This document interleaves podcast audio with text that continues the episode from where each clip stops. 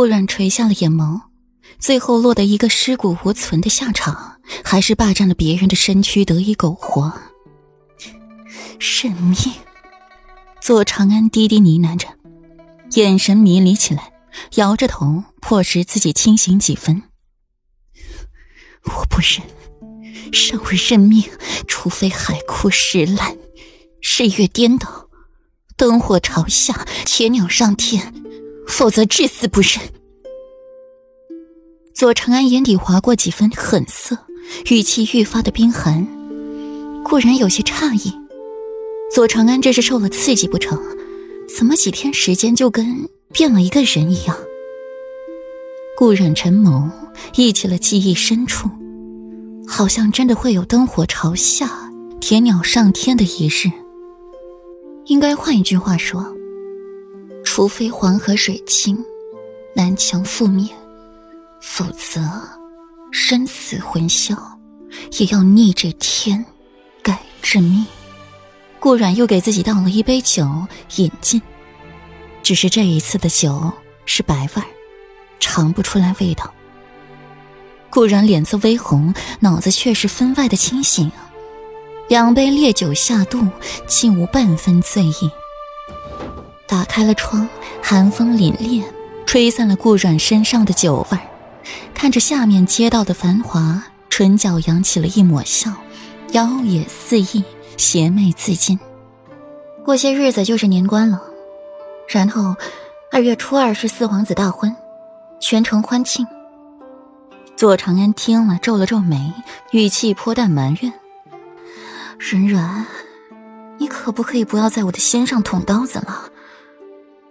然后，六月的秀女没选上的会被赐给皇子或臣子为妻为妾。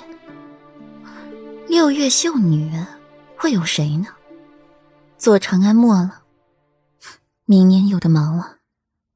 是呀，顾阮凝眸望着街上的一家书郎，唇角飞扬。他的画本子都看完了，去哪儿？左长安见顾阮起身离开，自己也起身跟上。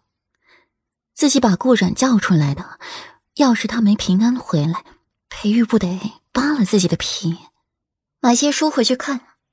顾阮边走边答，迎面碰上了一个人，是武皇后的母家，武国公府。你是谁？武兰长腰间别着鞭子。拦住了顾阮，同武皇后一般，长着一双柔媚的眼睛，勾人的紧。武兰长，武国公府的掌上明珠，武皇后的嫡亲侄女，自幼骄纵任性，目中无人，却是对武皇后恭敬乖顺到了极处。年仅十四岁，就出落的亭亭玉立，漂亮可爱。这几年一直在明州老家玩，近些日子才回来的。武兰长勾着眼睛看顾阮，愈发的觉得那张脸讨厌，让他忍不住想要一鞭子抽上去，让对方毁容才好。心里这般想着，动作也是这般。看到了武兰长把手放在了鞭子上，顾阮退后半步，打量着武兰长，脑子过滤了一遍，不认识他呀。武兰长，你还想打人？左长安后几步跟上。看到他这个动作，头皮都麻了。武皇后的侄女不好惹。左长安，本小姐今儿个就是要打人了，你又能把本小姐如何？武兰长手里把玩着鞭子，就凭这张脸，就是该打。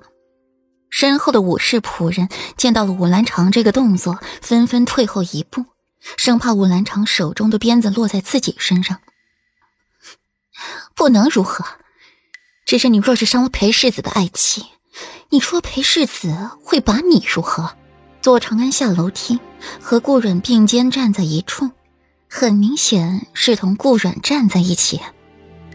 裴玉哥哥的妻子，武兰长演练的眉眼染上了几分疑惑。裴玉哥哥娶妻了，这是什么时候的事儿啊？武兰长看了眼身后之人，一名奴才胆子大，上前几步，在武兰长身边耳语一番。武兰长眉眼含着笑意，深深的看了一眼顾然，语气轻佻：“你就是裴玉哥哥的妻子，看起来不怎么样嘛。”